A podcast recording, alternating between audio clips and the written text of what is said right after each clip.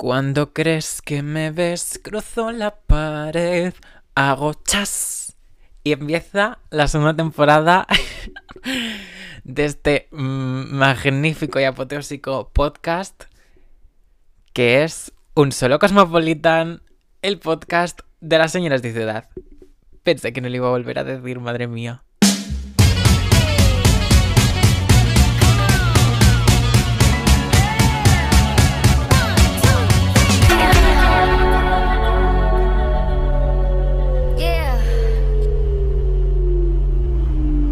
Pues sí, es real, esto no es un espejismo, de verdad está sucediendo. Acaba de empezar la segunda temporada de este podcast. Después de un descansito merecidito, que la verdad me ha servido para recargar pilas, para coger nuevas ideas y tener mm, más ganas que nunca de hacer las cosas cada vez mejor. Además, esta nueva temporada viene con novedades porque, bueno, con este episodio además se va a inaugurar una nueva sección que espero continuar próximamente en otras ocasiones, en la que, bueno, como esta buena señora de ciudad, pues charlaré un invitado muy especial que puede ser de, de cualquier eh, sector del panorama popular, ya sea eh, de la música, del cine eh, o como en este caso de la televisión. Y, pues nada, que estoy de verdad muy ilusionado porque esto es un gran paso para este podcast que poco a poco voy cada vez ganando más seguridad eh, hablando con vosotros y vosotras.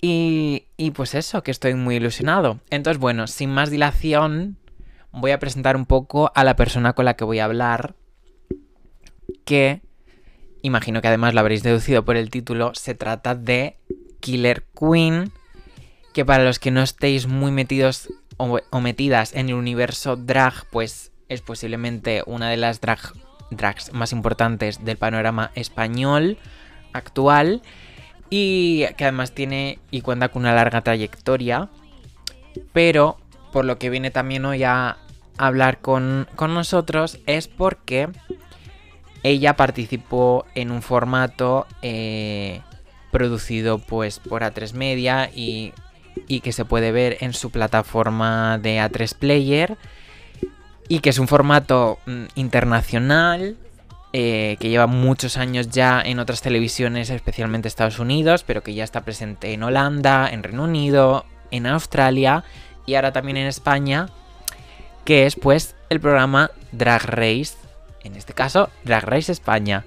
Y pues claro, evidentemente este programa pues le ha servido a Killer Queen como una gran plataforma para crecer en este mundo y pues mm, llegar a más gente, tener más difusión. Y es ahí pues cuando entra mi interés en conocerla, en en saber qué hay detrás de Killer Queen, en ver su evolución, en cómo ha ido creciendo. Y pues tampoco me voy a extender mucho más porque podría tirarme la vida hablando de Killer Queen. Así que aquí os dejo, ya sí que sí, a mí hablando con Killer Queen, que estoy seguro de que os va a encantar.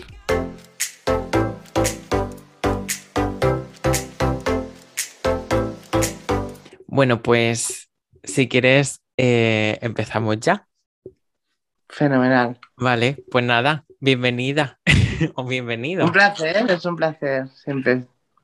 La verdad, bueno, eres la primera invitada oficial de, mi podcast, o sea que vas como a, inaugurar una nueva sección dentro de él.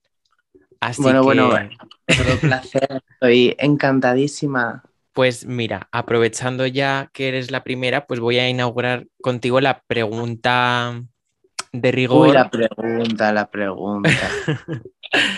porque bueno, em, la sección que vas a inaugurar se llama De Terraceo, porque como este podcast es un podcast dedicado a las señoras de ciudad, pues eh, qué mayor plan para una señora de ciudad que irse de terraceo con sus amigas. Entonces, una pregunta que es muy interesante y que además yo creo que sirve un poco para conocer qué tipo de persona es Killer Queen, es saber qué se toma Killer Queen cuando se va de terraceo con sus amigas. Oh, mm, me lo tomo todo, pero si, tuviera que elegir, pero si tuviera que elegir, creo que te diría que mm, eh, me pediría un mojito de fresa. Un mojito. Ujú. Uy, pues yo, yo pensaba que era- eras de algo así como más elegante, un cosmopolitan. Ay, no. Yo soy, yo soy una princesa, una reina del pueblo, entonces yo me tomo un mojito, nada de cosas. De hecho, el cosmopolitan como que nunca me ha llegado a gustar. Me encanta el mojito, me encanta la caipiriña y me, me encanta la piña colada. Son mis tres favoritos. O sea, que eres de mojito, mojito. A mí también me gusta mucho, la verdad. Así que Sí. Yo que eh, tengo mi toque eh, exótico y tropical. hombre, entonces definirías a Killer Queen como alguien tropical. Eh, no, hombre, no, hombre, tropical no. Entonces, me gusta lo tropical, pero Killer Queen, eh, yo creo que mm, si lo comparamos con un mojito, es refrescante Refrescante. y ¿Y qué- dulce. ¿Y qué diferencia a Killer Queen de Iván en este caso?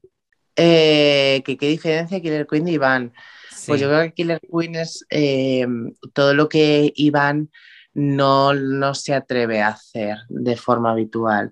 Entonces yo creo que Killer lo que consigue es empoderarme y conseguir que haga cosas o que dé mensajes que quizá de Iván no me atrevería. Y yo creo que esa es la diferencia entre los dos personajes, que Killer Queen me empodera. Así, por ejemplo, ¿qué hace Killer Queen que no haga Iván? Em, pues ponerse una peluca, salir a la calle a, a gritar y reivindicar, por ejemplo. Y cuando, Con o fuerza, porque de Iván sí lo hago, pero con fuerza y con seguridad ujú. eh, lo, hago, lo hago de killer. O sea, más o menos en el programa juraría que dijiste que Killer Queen empezó eh, con una obra de teatro o algo así. Efectivamente, Killer Queen empezó en una obra de teatro, en una obra de teatro que se llamaba We Will Rock, bueno, que es- era el musical de Queen de We Will Rock You. Y, Pero mm, participabas así como en un grupo de teatro o algo así, en plan profesional o era más bueno, profesional no era amateur. era ama- amateur No, total. era- sí, era un grupo de teatro que habíamos hecho diferentes jóvenes del barrio y, mm, y lo habíamos fundado nosotros y, fue un poco, pues poquito a poco fuimos consiguiendo dinero, consiguiendo eh, pues tener una infraestructura hasta que hasta que pudimos hacer esa obra de teatro y ahí pues me dijeron, oye, ¿te apetece o te atreves a hacer el personaje Killer Queen, que era la mala? Y dije, sí, claro, vamos a por ello. Y ahí nació. Ah, y entonces por eso Killer Queen también tiene un poco esa esencia villana que, por ejemplo, llevaste la final de vestida como de Úrsula y demás, ¿no? En plan, Claro, eh, aparte de que Killer Queen, eh, su raíz es ser una villana, ¿no? Porque la obra de teatro es una villana. A mí siempre me han encantado las villanas de Disney. eh, porque las he visto como las incomprendidas siempre. Entonces, como que esa maldad viene de una incomprensión, de, una, de un rechazo por el mundo, ¿no? Por lo normativo que, que es el mundo, ¿no? Bueno, Y por eso siempre me gustan las villanas. además es que las, el- las villanas y los villanos en general es como que tienen, creo que se llama queer code o queer coding o El, algo el así. queer coding, sí, el queer coding, efectivamente. Que además tiene mucho que ver con la estética drag queen, en verdad, ¿no? O sea, por Mm. las cejas arqueadas, los rasgos así como... Mm. A ver, bueno, por ejemplo, Úrsula se, se inspiraron en Divine para, Ah, es verdad, literalmente, es verdad. hacer, para hacer el personaje. Pero sí que es verdad que ya no solo eso, sino que el glamour de las películas lo tienen las villanas, y eso es así. Es decir, te puede, la princesa puede llevar un vestidazo, pero el glamour lo lleva la villana. Podemos pensar en Cruella de Vil, podemos pensar en, en Lady Tremaine de, de Cenicienta, Úrsula, eh, la reina malvada de Blancanieves, son todas reinas, son todas malvadas con un glamour que te cagas. Entonces, eso es lo que, eso, claro, eso es la esencia drag, por lo que nos gustan tanto las villanas, pero, pero sí que, mm, vamos, para mí son como las no comprendidas son malas por algo y lo hemos descubierto en las versiones que han ido haciendo de, de las malas de Disney. De Maléfica. Maléfica. ¿Has visto la de Cruella, la última? No, la tengo pendiente, la tengo pendiente porque la iba a ver con un chico que estaba conociendo y me dejó y entonces como que no, no la he visto. Pues nada, la, la ves solillo, que oye, es una peli que se disfruta también. En, o sea, Sí, no hace no, no, falta claro, estar en compañía. La, la acabaré viendo solo, pero que es como que era un plan que tenía, ¿no? De tal y como pues ya no va a haber ese plan, pues la, la tengo pendiente. Se chafó. Bueno, mientras que no le cojan manía a la película, porque la verdad es que está muy bien. Además, es que es lo que tú dices, que además en esa película explotan mucho la idea del glamour, que quizá en la de dibujos yo creo que no se ve tanto, o sea, el abrigo de piel y demás, pero es que aquí es como literalmente parece un programa de costura, o sea, una serie de costura. Y, Pues nada, tendré que verla, tendré que verla.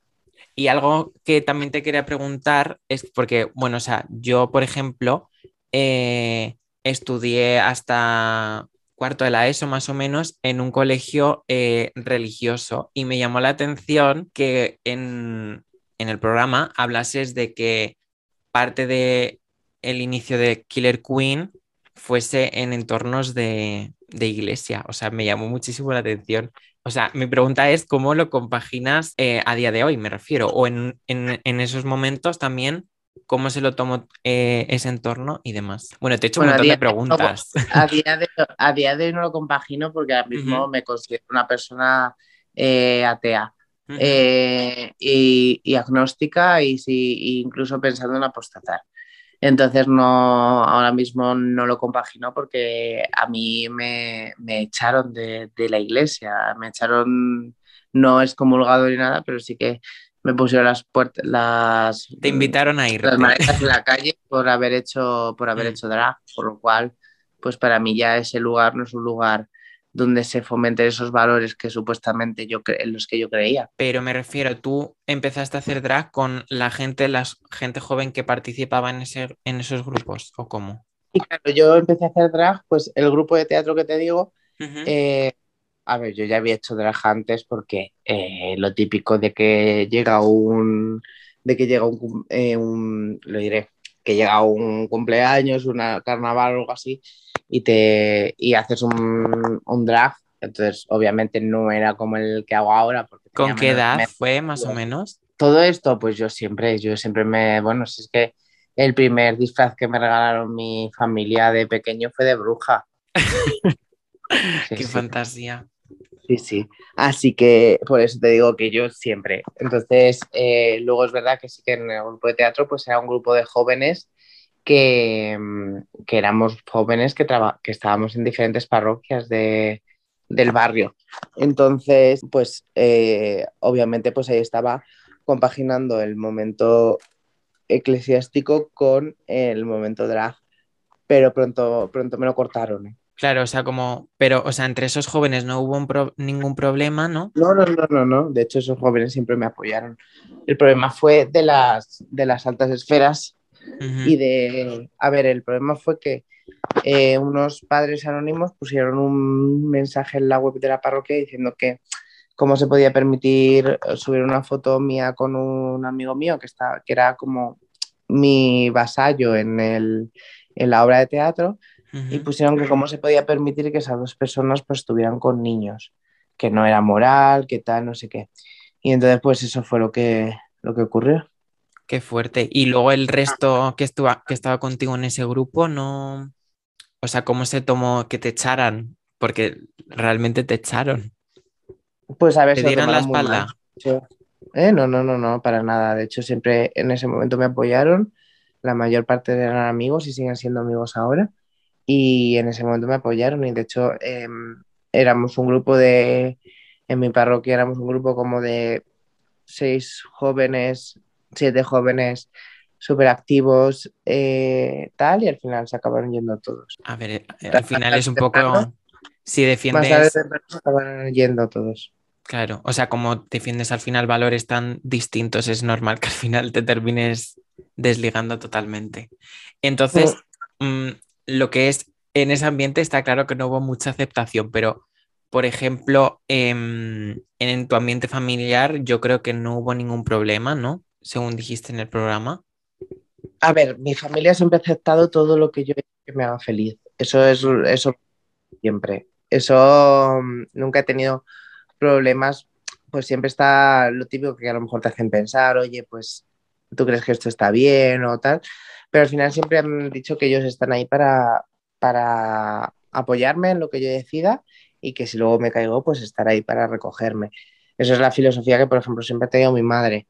Es verdad que al principio del todo pues le chocaba porque al final, bueno, pues la gente lo ve como sigue, como lo ve todavía mucha parte de la población, ¿no? Como el drag lo ven como ese, ese lugar underground, lo relacionan con prostitución, lo relacionan con, con drogas y no ven lo que hay detrás, que es un estilo de, que es una disciplina artística.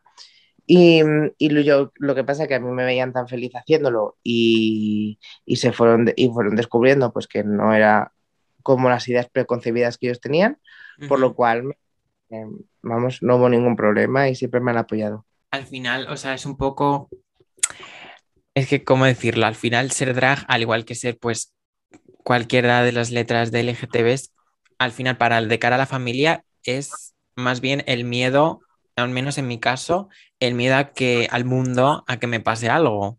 Y bueno, a la vista está un poco que, no es que estemos muy seguros que digamos.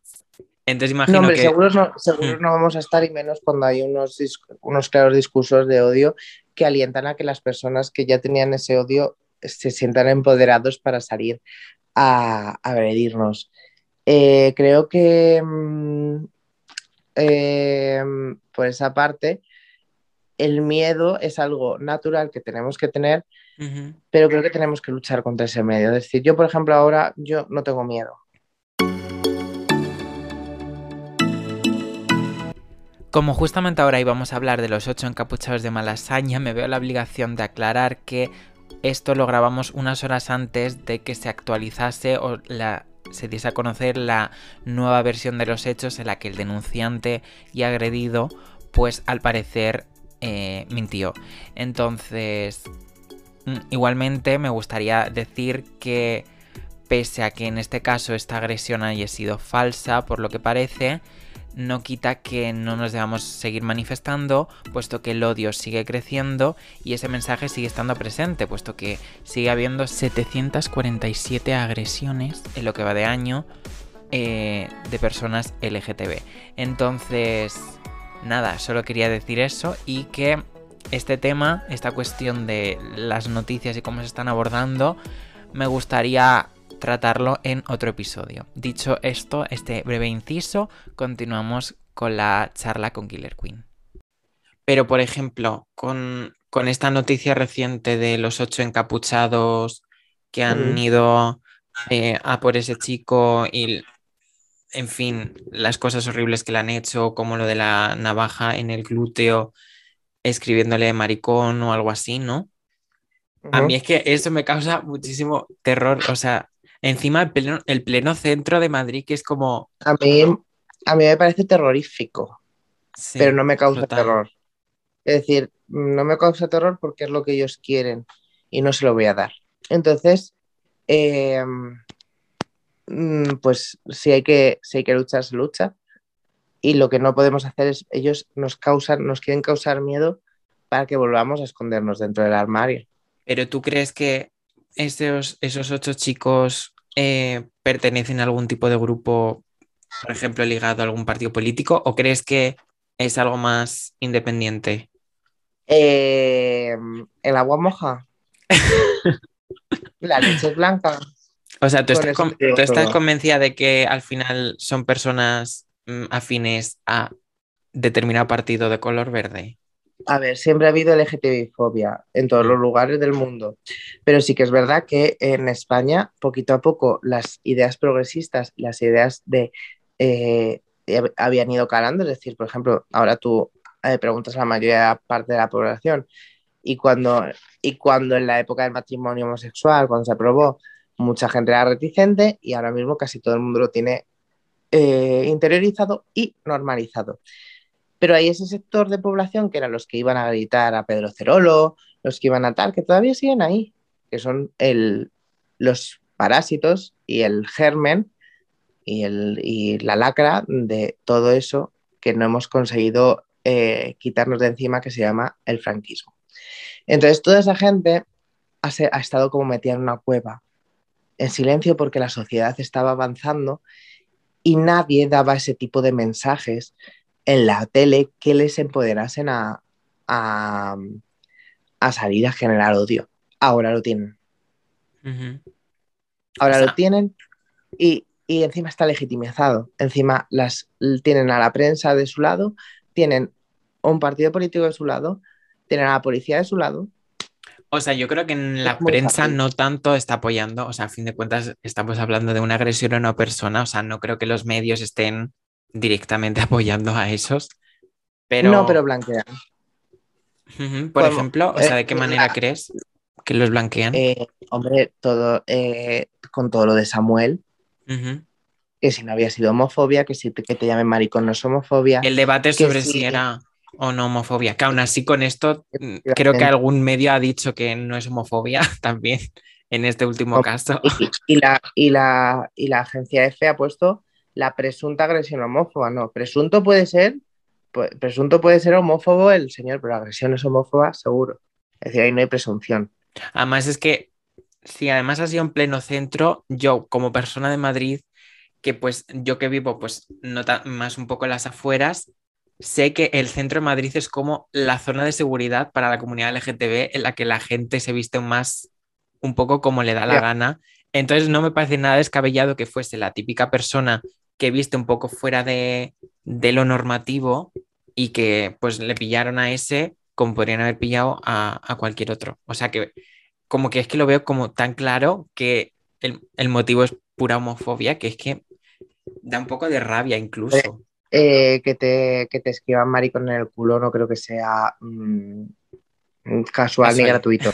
Por eso te digo que yo creo que obviamente eh, para todos los grupos organizados siempre tiene que haber dinero detrás. No te, tú no coges con ocho amigos y dices, venga, vamos a dedicarnos a hacer pali a dar palizas a la gente como hobby, ¿no? Eso Hombre, está claro que lo, lo, tendrían planeado. Porque eso tiene que haber una, y de todo.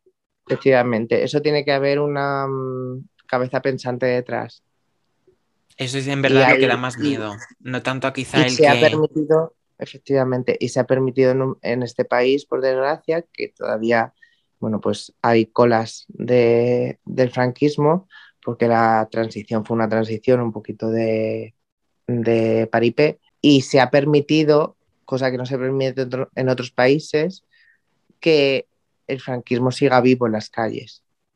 Y con eso el fascismo y el odio. Entonces, eh, esta, esta, gente está, controla todo, es decir, ¿dónde está el poder? ¿Quién tiene el poder? Los ricos.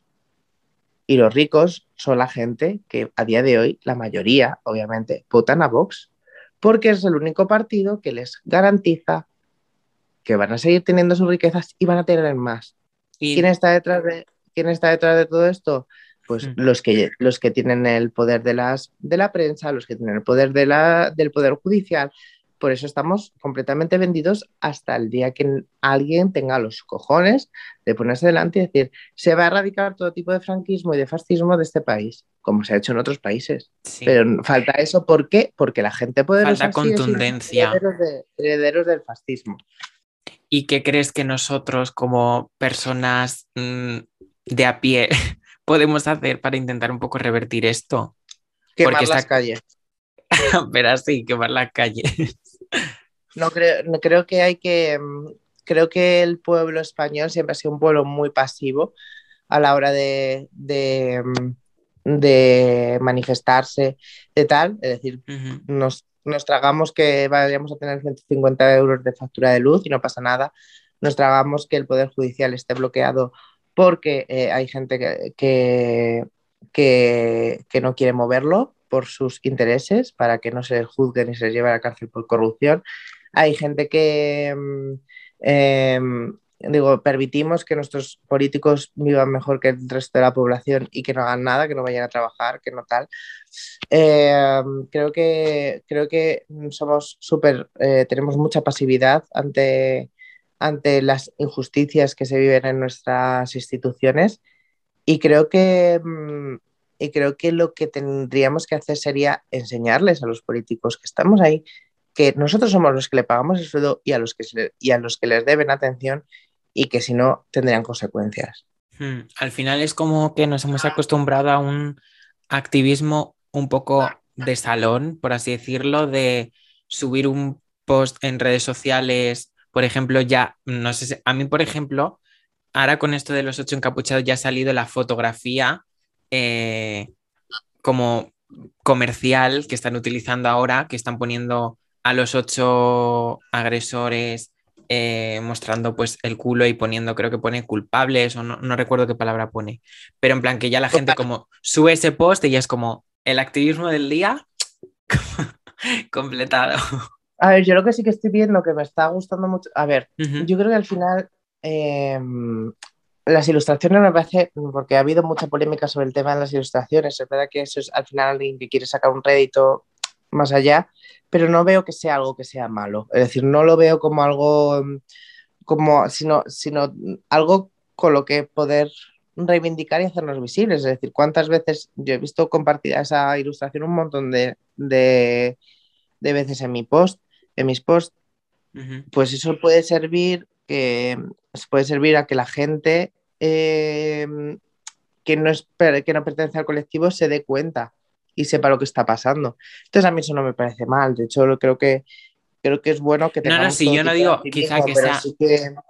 No digo que sea expresamente malo, sino que a lo mejor hay gente que sube eso y ya no hace nada más. O sea, no es como... No, claro, efectivamente. Lo que tú dices de pues quemar las calles. Yo, por ejemplo, sí que he visto y sí que me ha, me ha gustado que en las eh, concentraciones de eh, por Samuel por la muerte de Samuel, sí que ha habido mucha gente que ha salido, pero yo creo que lo que nos falta es ser mucho más contundentes. Es decir, no hablo de, quemar las calles con fuego, es decir, yo lo que hablo es que mm, nos hagamos presentes.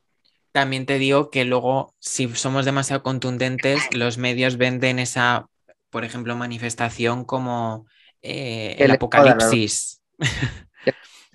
Es decir, los medios no nos apoyan si no nos apoyas, eres cómplice. Pues es que, o sea, va a haber un, Es duro decirlo, pero mm, si no nos apoyan, son cómplices. Al final, la mayor parte de la gente que ve los medios, salvo, salvo, que, te, salvo que tengas la suerte de moverte por Twitter y por sitios donde hay un poco más de prensa independiente, al final los medios hacen lo que quieren y lanzan el mensaje que quieren a la población la gente que está viendo mm, la televisión y que solo se entera de las cosas de la televisión, a mí me ha pasado con mi madre, amigos míos, les ha pasado con sus, con sus padres, al final se cuestionan si el asesinato de Samuel ha sido homofobia. ¿Por qué? Porque te están vendiendo en todas las televisiones que no se sabe si es homofobia. Sin embargo, tú te, eh, te informas por los medios independientes y entiendes que perfectamente es un caso de homofobia. Y llega información que a, esa, que a la gente de a pie no le llega porque la televisión tiene un filtro muy importante para lo que quieren eh, mostrar.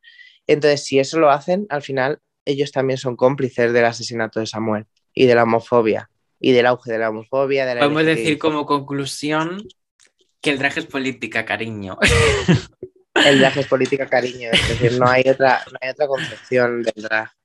Ah, bueno, al final es que la vida es política, los cuerpos son políticos. Nosotros, ya solo con el hecho de vivir, es, es, una manifestación política. Ya solo con el hecho de ser LGTBI, ya eso es una manifestación política. Hombre, claro, porque más que nada, porque en cualquier otro sitio, a lo mejor aquí no, pero en otro país, mm, por ser como tú eres, te pueden.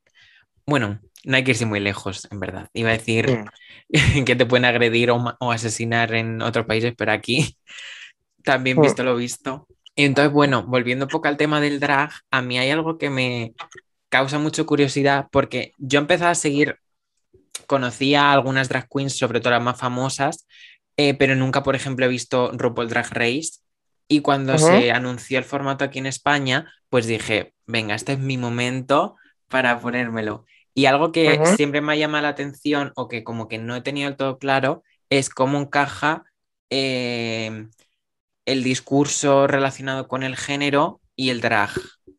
Por el tema de, por ejemplo, eh, usar el femenino o el masculino cuando estás dentro o fuera del drag. o sea, ¿cómo encaja eso, el discurso del género con el drag? Pues yo creo que eh, el drag es la, la mayor, el mayor reto a los roles de género que hay. Entonces yo creo que ahí está ya incluido el discurso.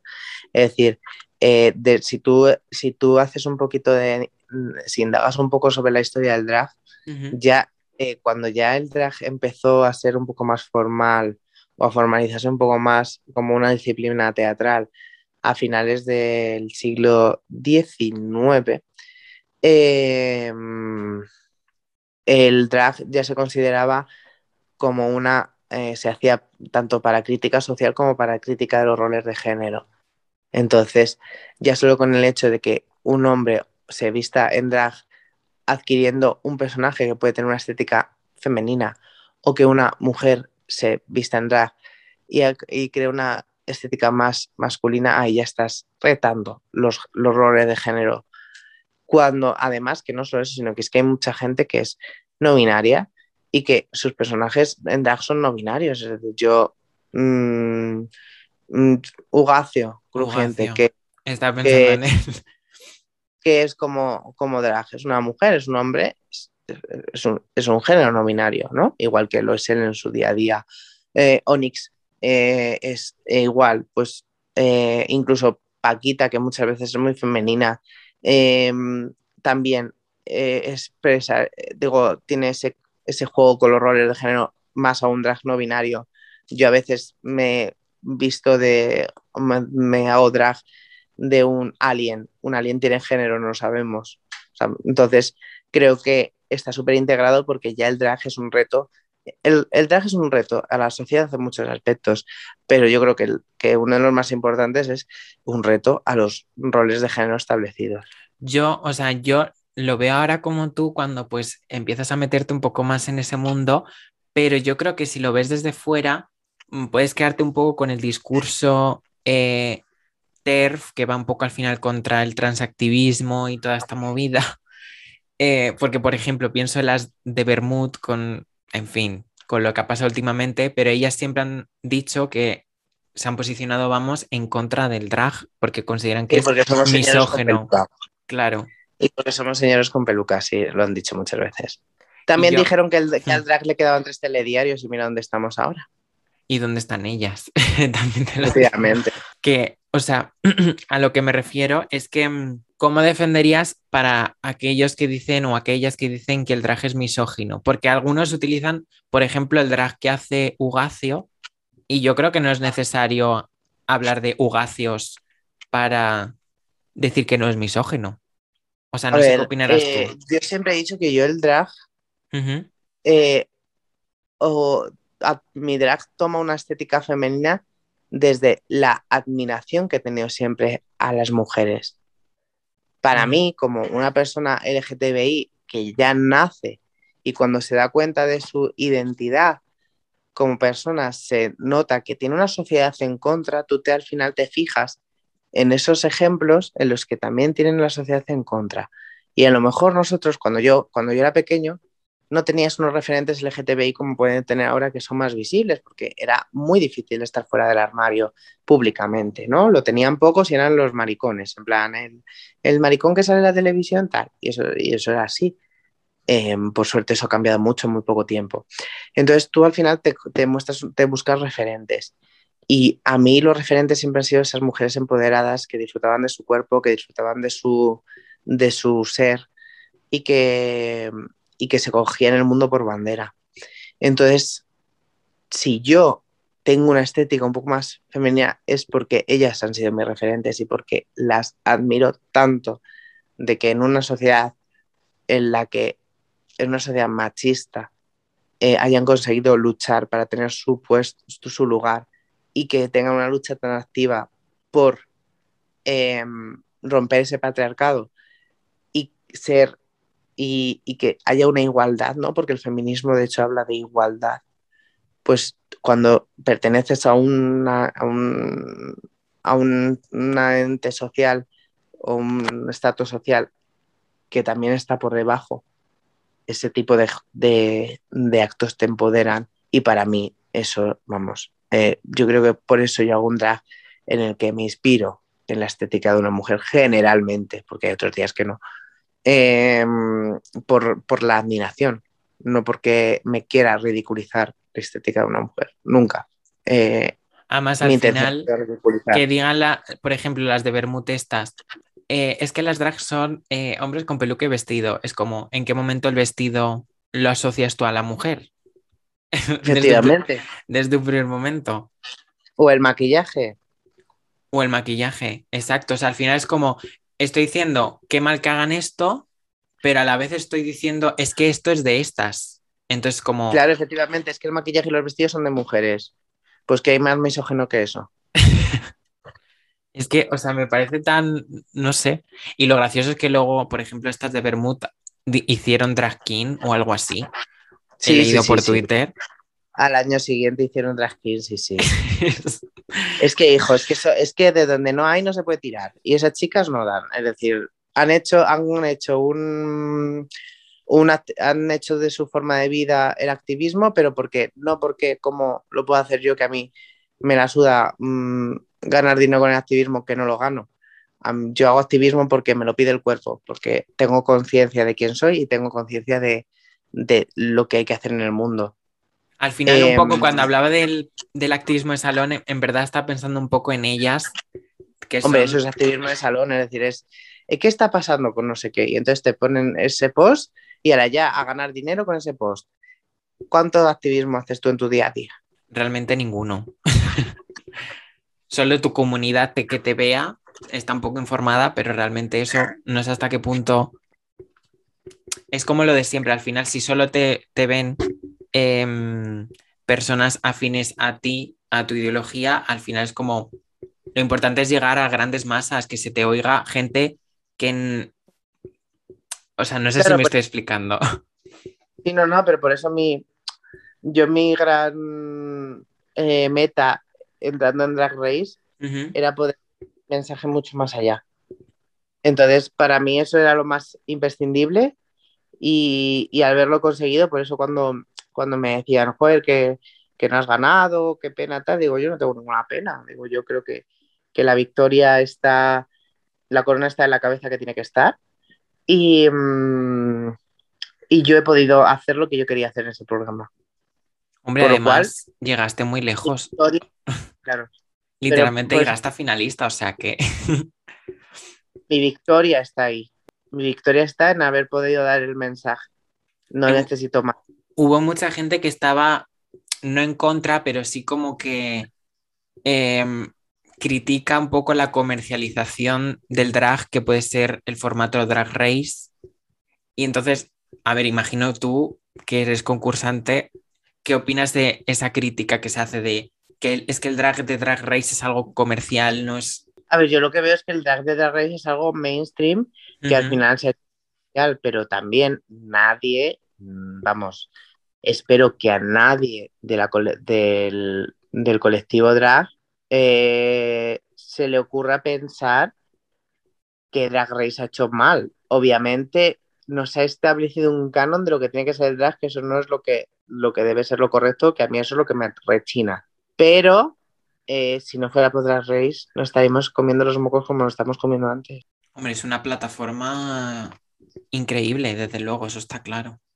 Ah, ah, Es una plataforma ya no solo para, para nosotras como drags, es una plataforma para abrir el drag al mundo y sacarlo de esos clubs nocturnos en los que estamos súper encantadas de estar, pero creo que el drag también se merece un espacio eh, en un, como ahora estamos haciendo, en los teatros más importantes de España. al final eh, el drag es como que es una plataforma tan grande para, para vosotras que al principio puede verse como algo, eh, pues eso, de que se convierte en algo mainstream y puede ser algo negativo. Por eso de que al final lo que tú decías, de que se pueden eh, generar unos cánones que al final pues es un poco lo problemático. Y te quería preguntar, que tú pues de esto vas a saber más que yo, ¿cuáles son o podrías definir los tipos de drags, por así decirlo, para, para aquellos que no sepan, como yo, que conozco algunos, pero sé que hay muchos más. A ver, pues de la hay... Beauty mm, Queen, ¿no? De drag hay eh, tipos como mm, los que tú quieras, porque el drag es diverso y no tiene límites, por lo cual el drag es lo que tú quieras ser haciendo drag. Eso es lo más importante, es decir, no hay una norma, norma establecida para hacer drag, no hay un canon establecido para hacer drag, no hay un presupuesto para hacer drag, es decir, que el drag al final es arte y creatividad. Entonces, eh, eso depende de nosotros, entonces hay mucho tipo de drag. Eh, pero bueno, pod- podríamos partir de la base que el drag es- no es el drag queen, sino que también está el drag king, ¿no? Que es eh, cuando haces un, un rol masculino, ¿no? También están las hyper queens, que son las mujeres eh, que hacen un, un personaje más femenino, es decir, que no hacen drag king o tal, sino que adoptan un, un- personaje más femenino. Y luego dentro del drag queen, pues tenemos, eh, hay muchísimos, mu- muchísimos eh, eh, tipos. Por ejemplo, está la, la beauty queen, como decías, que es pues esa que es, que es más, más mm, belleza, pues una, un rasgo- unos rasgos muy feminizados. Eh, la fashion queen, ¿no? Que es la que la que, la que se dedica pues más a la moda, como que tiene unos looks muy relacionados con la, con la, con la moda, ¿no? Por ejemplo, como pues, Gigi Good, Violet Chachki, es decir, todas estas conocidísimas. Eh, luego, por ejemplo, también tenemos la Pageant Queen, que es esa reina que es la que, la que está, pues, que se, que se dedica a, a, los, a los concursos de, de, drag, que es pues la típica que te hace un show y te quedas muerto del show que te hace. Eh, pues esa es la pageant queen. Luego también tenemos a las comedy queens, que son las que pues con su micrófono te hacen reír todo el rato. Eh, pues luego o sea, al final es un poco, yo creo que en España es el tipo que tiene todo el mundo en la cabeza cuando piensa en una drag queen, quizá, yo creo. Efectivamente, sí. Yo creo que es el, el, el que más ha estado en España hasta ahora. Sí. Y eso es bueno, pues luego es que tienes las Big Queen, que son pues las que, las que tienen tallas más grandes. Eh, no sé, es que hay un montón de, de, ¿Y Killer, de tipos. ¿Y Killer Queen en cuál encajaría si tuviese que encajar en alguno? Yo creo que Killer Queen está dentro de las de las pageant queens, que son las que las que hacen show. Uh -huh. mm. O sea, una de las cosas que tenías claras eh, antes de entrar a Drag Race era que querías, mm, por así decirlo, que te sirviese de plataforma para crear tu propio show, por así decirlo. Mm, a ver, yo lo, lo, único que quería con Drag Race era poder dar el mensaje y poder empoderar a la gente y poder ser inspiración para la gente. Eso era lo único que yo quería con, con Drag Race, eh, porque es algo que llevo trabajando mucho tiempo. Pero sí que es verdad que luego yo en mis shows eh, lo, que, lo que siempre intento es dar ese mensajito tanto de activismo como político. Entonces, pues obviamente también era una, una de las, de las metas. Y después del el boom de, de, todo Drag Race, porque yo me imagino, a lo mejor me equivoco, pero imagino que en tu entorno de trabajo, que bueno, para los que me escuchen y no sepan eh, a qué te dedicas, pues eres médico, ¿no? De urgencias. Uh -huh. Y, o sea, en tu entorno saben que te dedicas a esto y más ahora que, que eres famosa, más famosa y demás. En mi, en mi entorno lo saben y está todo el mundo encantado.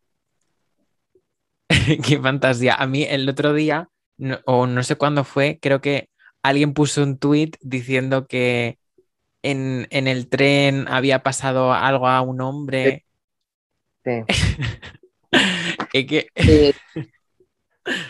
Sí, no, al final, pues eso, estaba yo tan tranquilo con los cascos y me dijo, Pupi, que han llamado a un médico, entonces salí corriendo y bueno, pues, pues era un chaval que tenía un ataque de ansiedad, pues le atendí y ya está. Qué sí. fuerte. O sea, lo surrealista que debe ser que de repente estés en el vagón y aparezca Killer Queen salvadora. Bueno, también no iba en drag, entonces pues mmm, probablemente pues porque había allí un fan que si no nadie habría sabido que Killer Queen estaba ahí salvando a alguien. Pues a mí me parece, a mí me parece una fantasía eso, la verdad.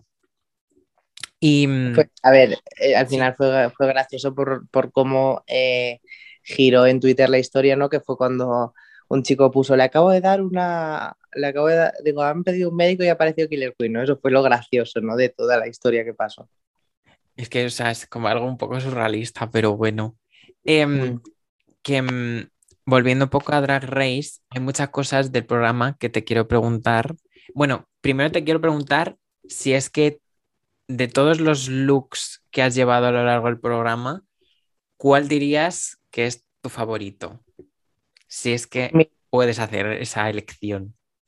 Mi look favorito de todos es el de, el de la final, el de Úrsula, sin duda. Em, ¿lo tenías como ya pensado de mucho antes o Yo la siempre dije que surgió? Drag Race eh, iría, el look de la final sería una Úrsula elegancia extravaganza, Qué guay. siempre. Mm. Y a ver, esta es quizá un poco más mm, salseante entre comillas, porque claro, como has tenido tantos looks y demás, en las pasarelas, el jurado en algunas de ellas te ha criticado bastante porque al final, a no ser que seas Carmen Farala, a todas os han dado un poco por todos lados. Entonces, ¿hay alguna crítica del jurado que no llegaste a entender? O sea, porque imagino que pues la respeta- respetarías, pero dirías, ¿por qué me dice esto? O sea, yo no lo veo así. Yo la, las críticas que nunca llegué a entender eran cuando decían que no entendían a Killer Queen o que no veían a Killer Queen.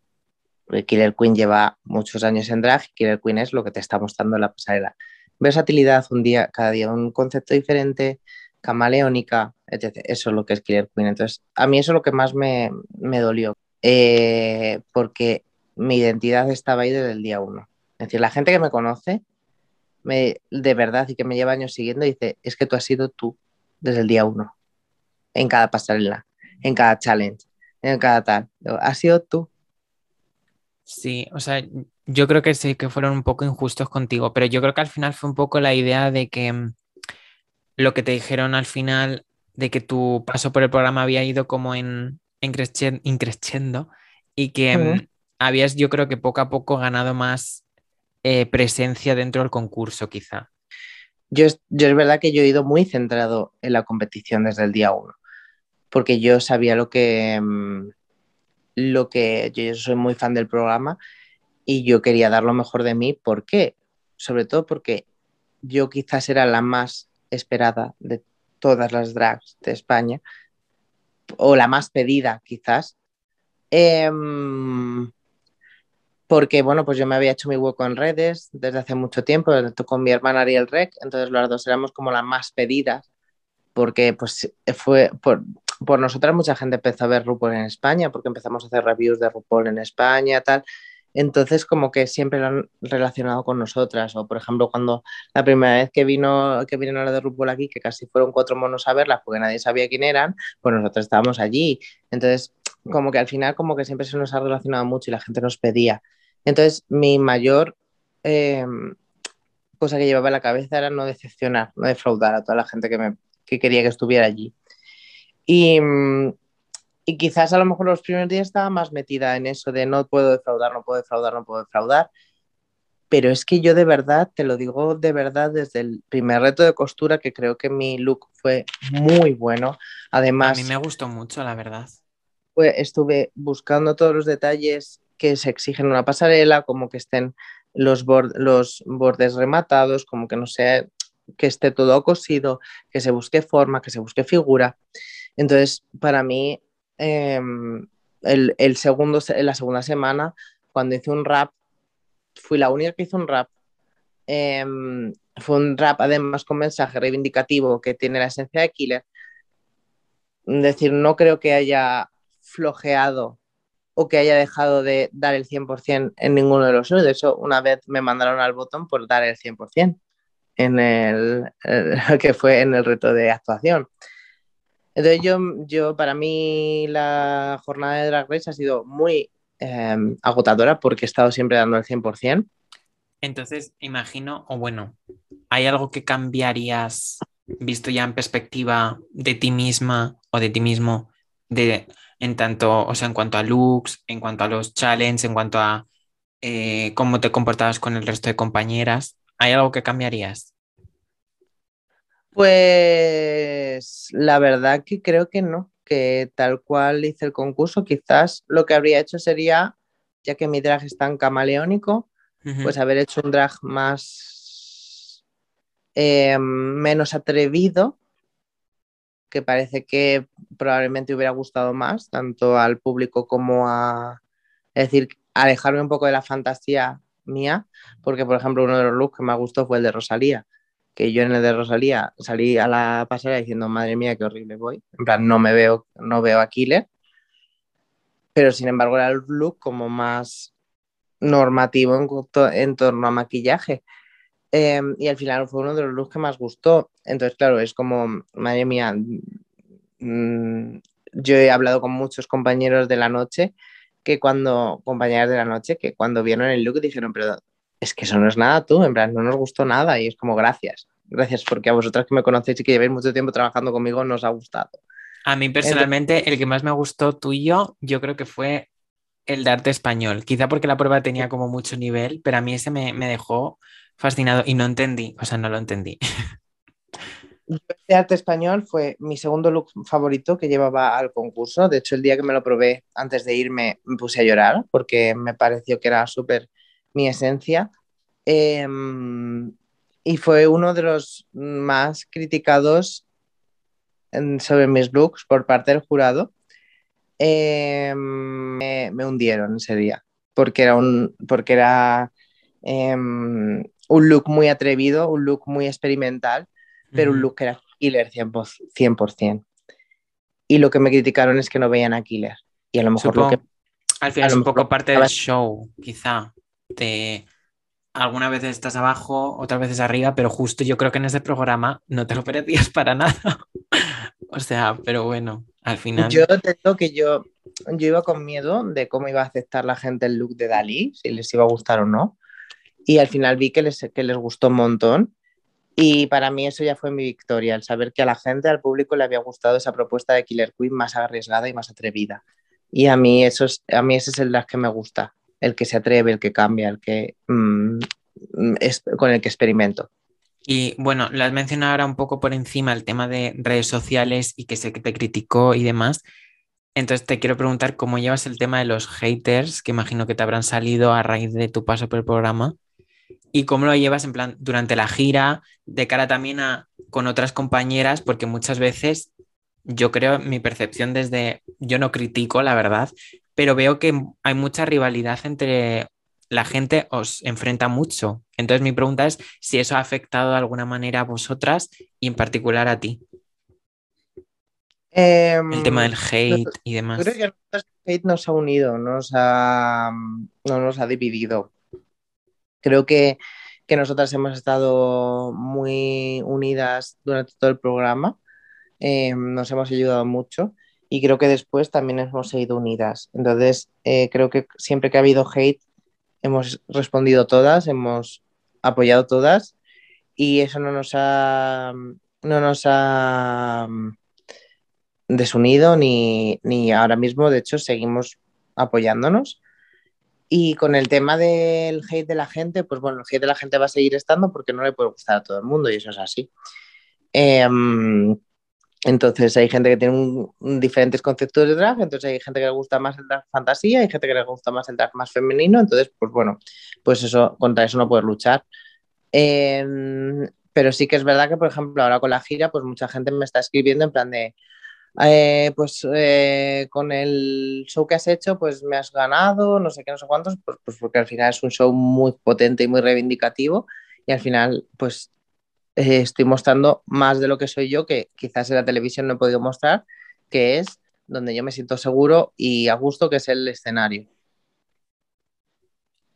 Y me pregunto si ha habido, esto a lo mejor si quieres no me contestes, pero ¿ha habido algún tipo de enemistad o todo lo contrario? ¿Ha habido algún tipo de acercamiento más de amistad más allá de eso entre vosotras?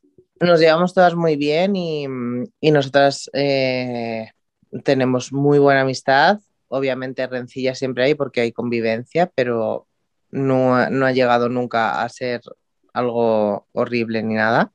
Y yo creo que, que prima que nos queremos un montón todas. ¿Y con quién crees que te llevas más a día de hoy, después de ya...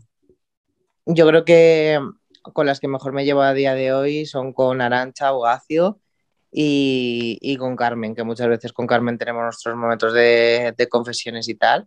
Y creo que mm, las tres personas con las que mejor me llevo. Lo de Carmen no me lo esperaba. O sea, Arancha y Ugacio sí, porque sí que por redes se os ve más juntas, pero lo de, lo de Carmen me ha sorprendido un poco. Y mm, bueno, para no, para no tenerte que mojar mucho, mucho, te quería preguntar, ¿quién para ti, si no hubieses podido ser tu finalista, quién para ti se merecía el puesto en la final? Bobby Poison. Sí, Mm. pensaba que iba, o sea, yo pensaba que ibas a decir Ugacio, por ejemplo. A ver, a mi Ugacio me flipa desde antes de entrar a Drag Race, porque ya le conocía, ya le seguía y me encanta su drag. Y creo que de hecho el drag de Ugacio tiene que ser el drag un poco al, al que vaya girando, ¿no? Al más no binario, creativo, artístico, ¿no? Em, pero es verdad que Ugacio no tenía unos looks muy potentes, pero flaqueaba en otras cosas. Entonces tú, eh, para ser una, para llegar al top de Drag Race, tienes que ser 360.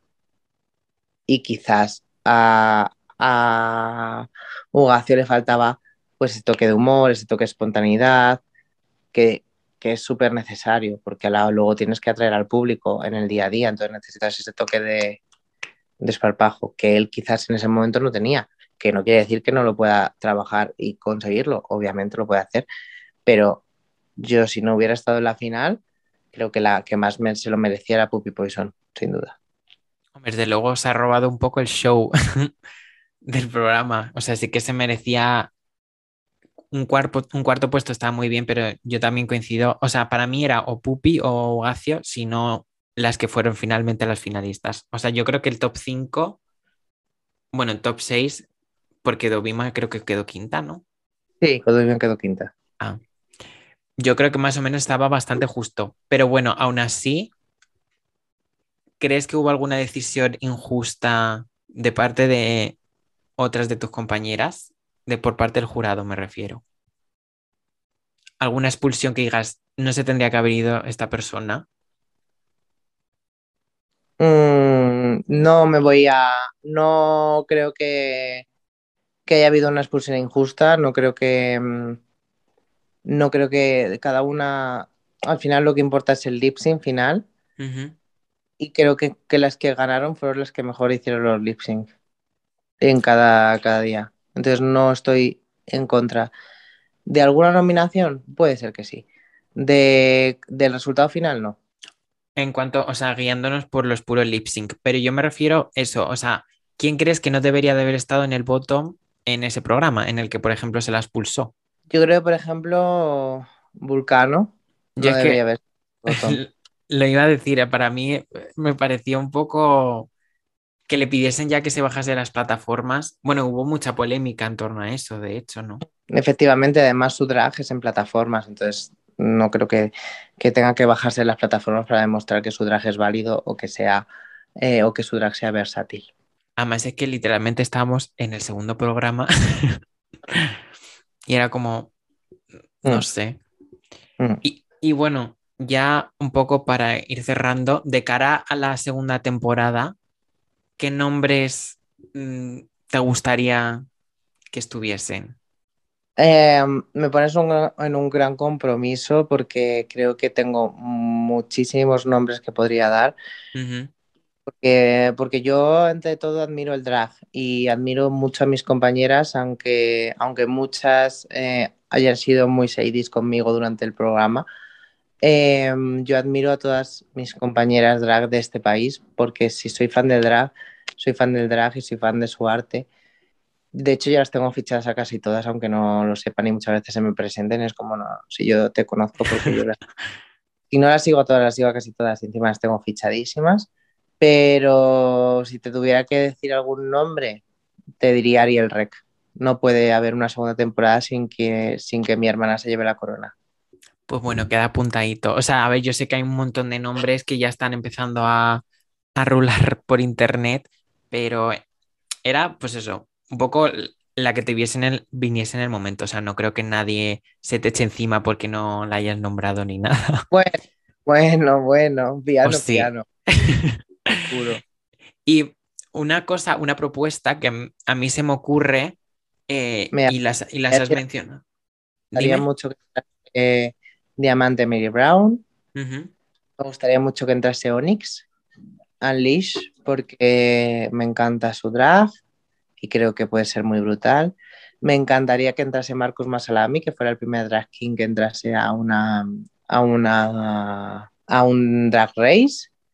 Em, me gustaría que entrase Rubén Arrus porque em, creo que su drag es espectacular.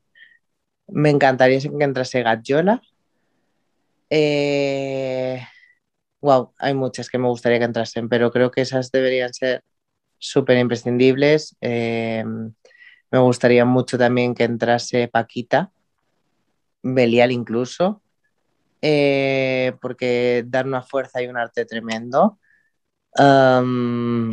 no sé, te podría decir muchas más. Y, de cara también a la segunda temporada, creo que ha habido un caso en no sé qué RuPaul, em, pero que se ha incluido a una drag king, creo, ¿no? Dentro del cast. ¿No? No. Estoy mal entendido entonces. Bueno, pues entonces mi idea, o sea, o tú qué opinas de la idea de que se incluyese a artistas drag king dentro del formato Drag Race. Maravilloso, como te he dicho, Marcus Masalami debería ser el primer drag king que entrase en Drag Race, eh, en la historia de Drag Race, porque al final el drag es diverso y no podemos connotarlo o acotarlo a, algunas cosas. Claro, y al final que sea un drag eh, que tienda a esa masculinidad mm, no impide que no pueda participar en las categorías, porque al final las categorías son muy libres, o sea que en ese mm. sentido no. Pero a mí me llama la atención que no haya aparecido ninguna ya. bueno, son cosas del formato y bueno, poquito a poco se va, se va ampliando miras y bueno, pues ahí abriendo horizontes, así que esperemos que pronto lo haya. Bueno, pues mm, me voy a ir despidiendo ya porque nos hemos alargado un poco. Así que nada, decirte que pues eso, muchas gracias por ser la primera invitada de este podcast. O sea, además no podía haber elegido una mejor porque he estado súper cómodo hablando contigo. Y, y, nada, pues no sé, desearte mucha suerte con la gira que ahora estáis creo que en Barcelona, ¿no? En Barcelona, efectivamente. En el Teatro Coliseum, creo. Efectivamente. Que yo no voy a poder ir porque, o sea, yo querría haber ido porque creo que en Madrid vais a pasar más adelante, ¿verdad? En octubre. Pues es que en octubre ya no estoy en Madrid, entonces. pero tenía muchas ganas de ir. Así que, pero bueno. Espero. Todo maravilloso. Es decir, no puedo decir nada malo de eso. Hombre, yo he visto algunas imágenes sueltas y la verdad es que luce muy, muy, muy guachis. Mm. Pero nada, eh, pues si no, espero verte en, otros, en otras circunstancias, si no es en, el Gran Hotel de las Reinas, que sea en otra parte. Así que, pues nada, me despido. Vale, un besito. si quieres decir algo, unas últimas palabras. Pues nada, que a todos los oyentes que si no han visto Drag Race que se pongan a ello, que apoyen el drag local, no solo a, las que salimos en Drag Race, y, que, y que disfruten y que hagan activismo, que no, que no podemos estar en los días que estamos hoy sin, sin ser agentes políticos. Pues, pues muy bien dicho. y entonces, pues, pues eso, ya nos despedimos, ¿vale? Fenomenal. Hasta luego. Adiós. Chao. Y bueno, también me despido ahora también de vosotras, señoronas, que espero que os haya gustado tanto más que a mí esta charla con Killer Queen. Yo creo que hemos aprendido, o al menos yo he aprendido bastante del universo drag y he respondido algunas de mis preguntas eh, que tenía en torno a, este mundo. Y, y, nada, que nos vemos muy, muy, muy prontito eh, en este podcast. Así que ya sí que sí, me despido también de vosotras.